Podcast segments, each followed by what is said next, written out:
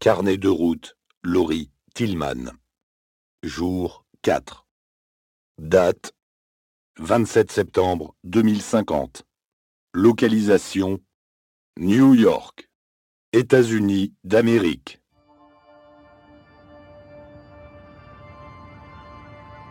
Le décor est apocalyptique.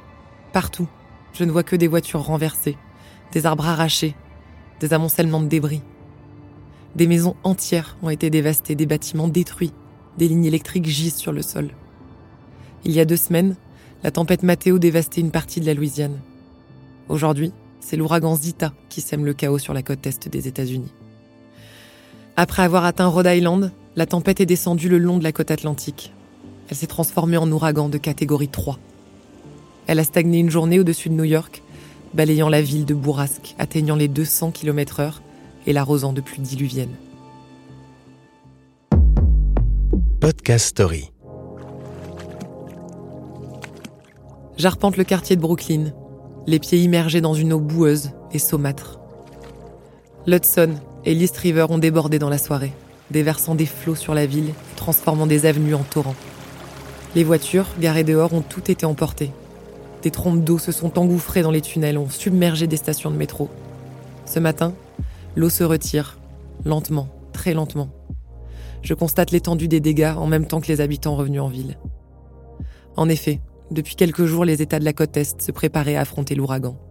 La population a été évacuée massivement, les transports en commun arrêtés, les routes coupées. Mais les dégâts restent considérables. Près d'un million de personnes sont encore privées d'électricité aujourd'hui la ville restera paralysée pendant plusieurs jours. Les secouristes passent au peigne fin les zones sinistrées. Devant une maison à la toiture arrachée, je croise un résident qui ramasse des débris. Il me dit qu'aujourd'hui, de tels événements climatiques ne sont pas surprenants. C'est même devenu banal. C'était en 2012, quand l'ouragan Sandy a dévasté la côte du New Jersey et le sud de l'État de New York. C'est à cette époque que les New-Yorkais ont pris conscience de la vulnérabilité de leur ville une ville qui s'est développée aux dépens de la mer. Neuf années plus tard, la tempête Ida a souligné la vétusté des infrastructures face au changement climatique. Cette fois-ci, l'assaut ne venait pas de la mer et de ses affluents, simplement de la pluie. Alors pour se préparer aux prochains ouragans, la ville a repensé son urbanisme. Elle s'est encerclée de murs anti-inondation et a laissé plus de place aux arbres. Mais les phénomènes se sont intensifiés ces dernières décennies et sont de plus en plus dévastateurs. Aux États-Unis, la saison des ouragans est un événement récurrent. Il se forme lorsque les températures de l'océan sont chaudes, au minimum de 26 degrés 5. Lorsque le vent souffle, l'air chaud et humide s'élève rapidement dans l'atmosphère. Des nuages orageux se forment alors et se mettent à tourbillonner. La machine est lancée. Lorsque la vitesse des vents dépasse 117 km/h, la tempête devient un ouragan. C'est comme ça qu'on l'appelle dans l'Atlantique Nord et le Pacifique Nord, côté Amérique. Côté Asie, c'est le typhon. Dans le Pacifique Sud et l'océan Indien, le cyclone. Derrière ces noms, le phénomène météorologique reste le même. Tant qu'il reste au-dessus d'océans chauds, l'ouragan continue de prendre de l'ampleur, jusqu'à ce qu'il touche les côtes terrestres et s'accompagne de pluies diluviennes, de vents violents, de houle. Or, le réchauffement de la planète a fait monter la température de l'eau et généré plus d'humidité dans l'atmosphère. Deux paramètres qui sont l'énergie des ouragans. En 2046, l'ouragan Mila, de catégorie 4, a puisé sa force dans une eau de surface à 31 degrés, avant de déverser des pluies torrentielles en Floride. La fréquence des cyclones de niveau 4 à 5, les pires, a ainsi augmenté ces dernières années. Au sud-est de Manhattan, je marche le long du gigantesque mur anti-inondation érigé en 2028. New York, comme les Pays-Bas, est largement conquise par les eaux. Alors, elle se protège comme elle peut. Des milliers de maisons ont été rehaussées, les bords de mer protégés, des kilomètres de digues érigées. Mais encore une fois, ces ouvrages n'ont pas été suffisants pour empêcher l'eau d'entrer. New York, le géant urbain, reste extrêmement vulnérable face aux conséquences du changement climatique. Le danger, c'est la montée subite des eaux, la submersion, lorsque l'ouragan survole la ville, formant une gigantesque houle qui s'abat sur les côtes. Alors avec un niveau de la mer qui ne cesse de s'élever, que ferait ici un ouragan de catégorie 5 Pourtant, plutôt que de quitter ses terres pour les rendre à la mer, la ville reconstruit encore et encore et se prépare à la prochaine tempête. Inlassablement, New York continue son combat contre l'océan.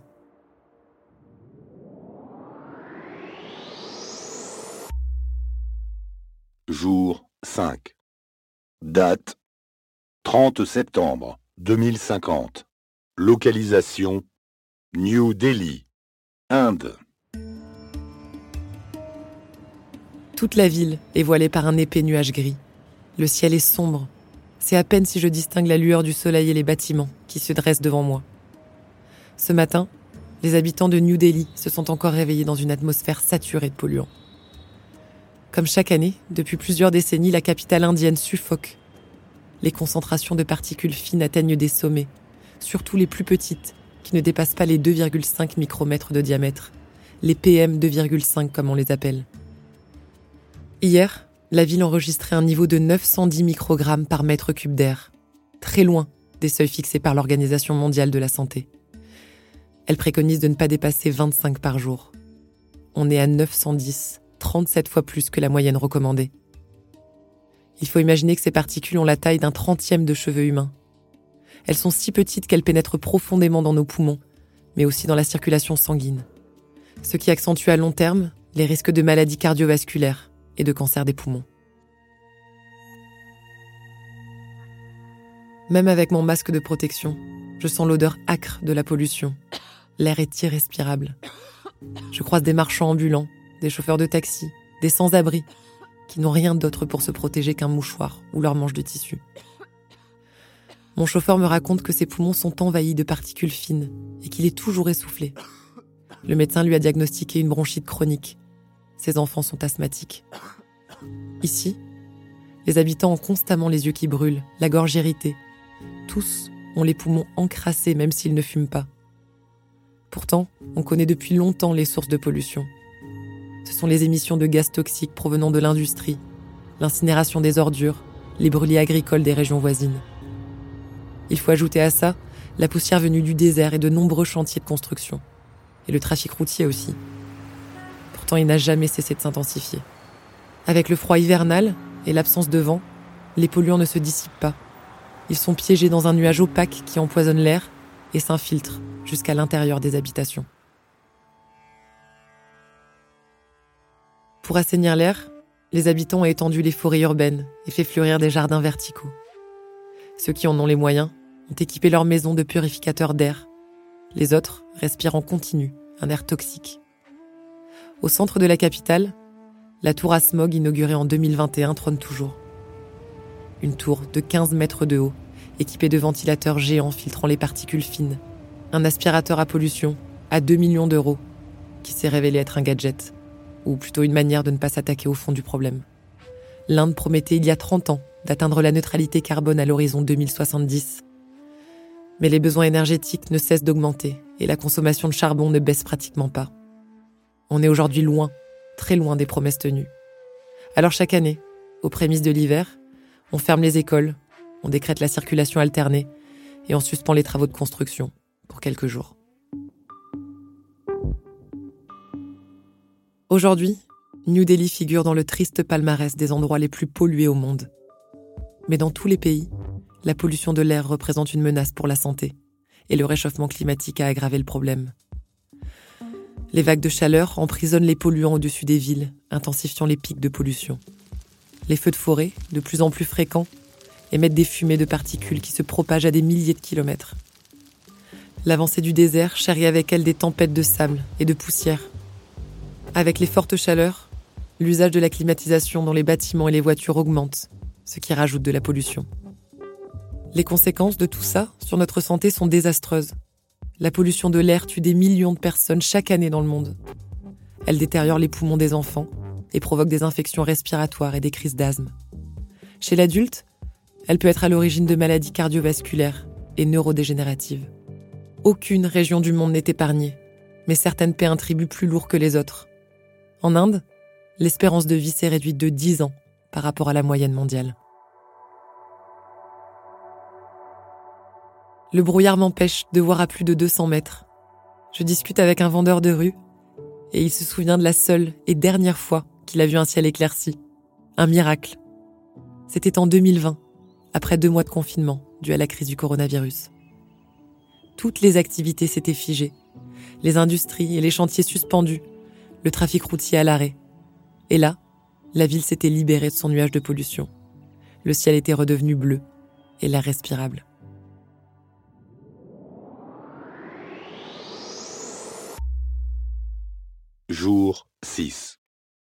Date 5 octobre 2050. Localisation Zambie. Continent africain. Pas une goutte de pluie n'est tombée depuis des années dans ce village de Zambie. L'air est sec. Les herbes verdoyantes ont été remplacées par des vallées sableuses. Je traverse des champs de maïs flétris, décimés par la sécheresse. Un éleveur me montre sa ferme où errent quelques vaches et quelques moutons. Il m'explique qu'il n'a presque plus d'animaux. Les trois quarts de son bétail ont succombé l'année dernière du manque d'eau et de nourriture. Plus loin, je constate que son puits est à sec. Impossible d'en tirer la moindre goutte. Cela fait plusieurs mois qu'il s'est tari. Je rejoins des villageois qui attendent avec leurs seaux, leurs bouteilles en plastique, de recevoir un peu d'eau distribuée par une ONG. Certains ont parcouru plusieurs kilomètres pour arriver ici à l'aube, comme cette femme qui a marché trois heures en pleine nuit avec ses enfants. Elle me raconte qu'ici, cela fait bien longtemps qu'on ressent les effets du changement climatique. Année après année, la sécheresse se poursuit, anéantissant les cultures et le bétail. La situation est toujours plus catastrophique et le moindre centilitre d'eau est précieux. Dans tout le pays, les réserves d'eau sont au plus bas, au point que l'eau ne coule plus, même dans les grandes villes. En 2018, le Cap, en Afrique du Sud, avait échappé de justesse au jour zéro, grâce à la pluie et à des restrictions drastiques. Aujourd'hui, en 2050, les robinets sont fréquemment à sec. Faute de pluie suffisante, le barrage de Kariba, principale source d'électricité de la Zambie et du Zimbabwe, est à son plus bas niveau depuis 2019 les deux pays vivent au rythme de longues coupures d'électricité. La capitale zambienne, Lusaka, est parfois privée d'électricité pendant plus de 20 heures d'affilée. Il y a une semaine, je constatais amèrement la quasi-disparition des chutes Victoria sur le fleuve Zambèze. Ici, on l'appelait la fumée qui gronde. Le débit du fleuve était si puissant qu'il se jetait dans le canyon en arrosant les touristes à des centaines de mètres à la ronde. Mais le débit n'a pas cessé de se réduire, jusqu'à ne donner qu'un mince filet d'eau. En arrivant ici, je ne découvre qu'un ravin aride où tombait auparavant l'une des plus belles chutes du monde, auréolée en permanence d'un arc-en-ciel. Autre symbole du réchauffement, les derniers glaciers d'Afrique, le mont Kilimandjaro en Tanzanie, le mont Kenya et les monts Rwenzori bordant l'Ouganda ont disparu dans les années 2030. À mesure que les lacs et les fleuves s'assèchent, les animaux ont de plus en plus de mal à trouver de la nourriture. En roulant tout à l'heure, j'ai traversé un charnier les routes étaient jalonnées de carcasses d'éléphants, d'hippopotames, de bétail. Une hécatombe. Si les épisodes de sécheresse sévissent en Afrique depuis longtemps, ils sont devenus plus fréquents et intenses ces dernières décennies.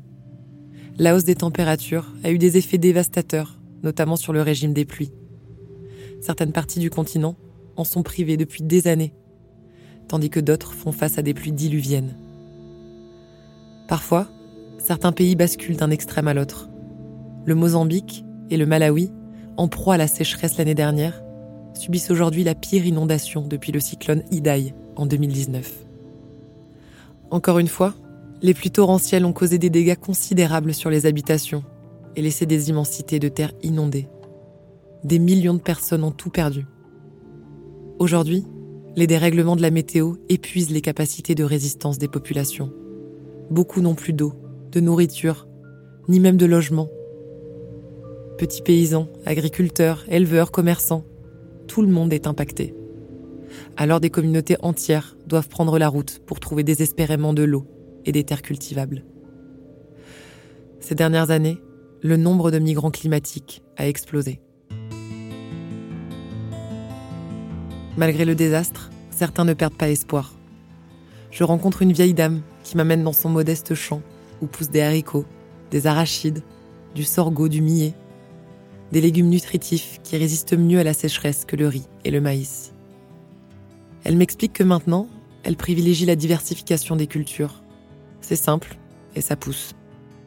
Ailleurs, on déploie l'énergie solaire, on plante des arbres pour régénérer les sols asséchés, on reverdit le désert. Les projets se sont multipliés pour lutter contre la sécheresse. Car l'Afrique, continent le moins polluant de la planète, ressent depuis longtemps les premiers effets du changement climatique. Alors ici, les gens n'ont pas eu d'autre choix que de s'adapter. Podcast Story. On a tous une histoire à écouter.